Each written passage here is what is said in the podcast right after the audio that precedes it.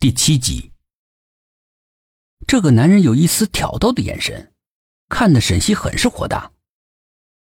合作愉快，你的任务就是随叫随到。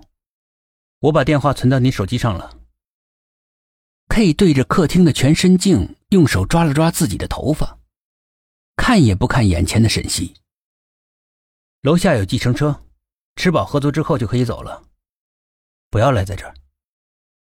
像是跟自己的奴隶说话一样，英俊的脸上没有一丝的表情。老残女，我在你家楼下的咖啡厅等你，五分钟下来。沈西迷迷糊糊的接了电话，就是那个让他冷得发抖的声音。星期六的早晨，阳光明媚，只有窗外的麻雀起了个大早，在叽叽喳喳的吵个不停。楼下院子的大树被风吹得沙沙作响，依稀可以听得到有一些刚从超市抢早上便宜菜的大妈们在讨论着什么菜的营养价值高。消停了才没两天，星期一到星期五要在社里面做牛做马，星期六嘛还要被这个人差遣。沈西觉得自己的人生真是糟糕透底了。赶紧起床洗漱，穿上自己的百搭的白色 T 恤，配上牛仔裤，梳一个高高的马尾，穿上匡威的限量版。沈西觉得这样看的顺眼多了。下楼的时候，他看到了早早在楼底下等着的 K，一双桃花眼目不斜视的瞪着急急忙忙跑下来的沈西，嘴角的肌肉透露出一丝不满。上车吧。坐在主驾驶的 K 示意沈西上车。奔驰的车飞快的开着，K 的一只手握着方向盘，一只手把快要抽完的烟往车外弹去。市中心的银行失窃了，你知道吗？知道啊，怎么了？你的任务就是拿着你的记者证去问纸商的人这些问题，回来的时候记住他们的回答，然后告诉我就行了。说完，递给沈西一张纸。王航，你和你手下的职员何亮关系怎么样？何亮和胡青的关系怎么样？沈西念着纸条上的问题，心里面对这个称为 K 的男人充满了神秘。他的眼神让人看不透，你要是想了解他，必然会陷入一片泥潭之中，不可自拔的。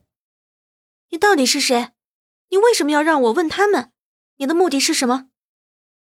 沈西看着 K，想要刨出一点点踪迹来。条约上写的很清楚，你不该知道的就不要问。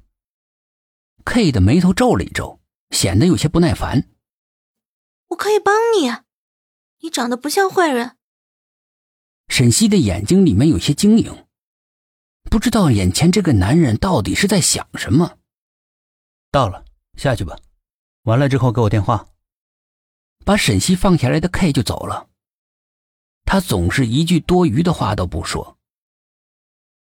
案发的银行是一座市中心的大银行，这里是金融中心，很多个大银行都是在这里面有营业网点的。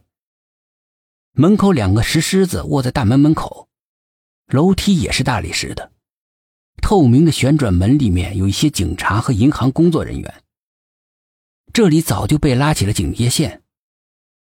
除了一些办案的警察、记者、银行的工作人员和知情群众，一般的人是被禁止进入的。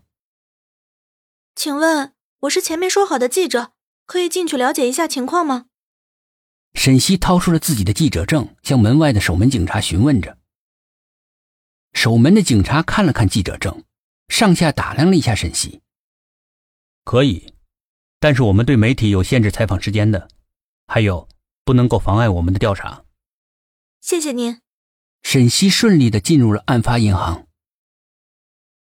环顾四周，有拿着笔和纸记录的警察，还有问话的警察，还有一些拿着相机拍照的媒体。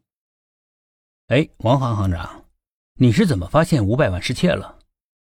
一个古铜色皮肤、脸上有刀疤的警察，正在向一个个头不高、瘦骨嶙峋。穿着银行工作服的男人问话：“这个男人就是王航。沈西的心里面这样想着，跟 K 预料的一样。呃，今天早上上班查账的时候发现的。沈西注意了一下这个男人，大概四十多五十岁的样子，瘦骨嶙峋，但是感觉身子很硬朗，有两个很大的眼袋，一看就是熬夜工作才能够爬到行长的位置。而且在回答警官问题的时候，男人的眼神有点游离，有点犹豫。